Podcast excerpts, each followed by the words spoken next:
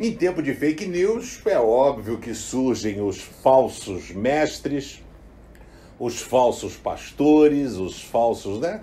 E hoje em dia as pessoas é, têm esse hábito de vestir uma capa e um manto de religiosidade.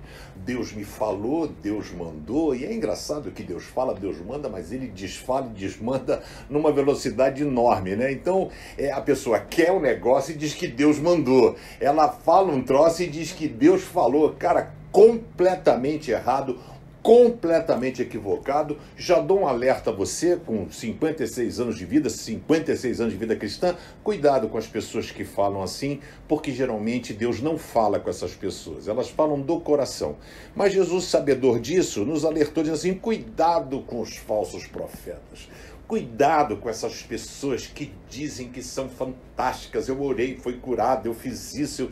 E aí, com aquela pseudo-humildade, Deus me usou, Deus fez. Olha só. E diz assim: eles chegam disfarçados de ovelha, mas por dentro são lobos selvagens. Cuidado com o que você vê na internet. Eu tenho procurado fazer um retorno às Escrituras, resgatando a palavra de Deus para que ela possa ser um marco na nossa vida. É ela que tem que nortear.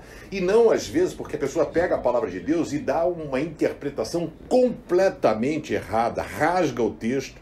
E eu tenho falado que nunca a Bíblia foi tão maltratada como nos dias atuais. Pastores no YouTube fazem você chorar, lacrimejar tão bonitinho, mas completamente fora daquilo que é a verdade de Deus. Cuidado, porque nem tudo que reluz é ouro.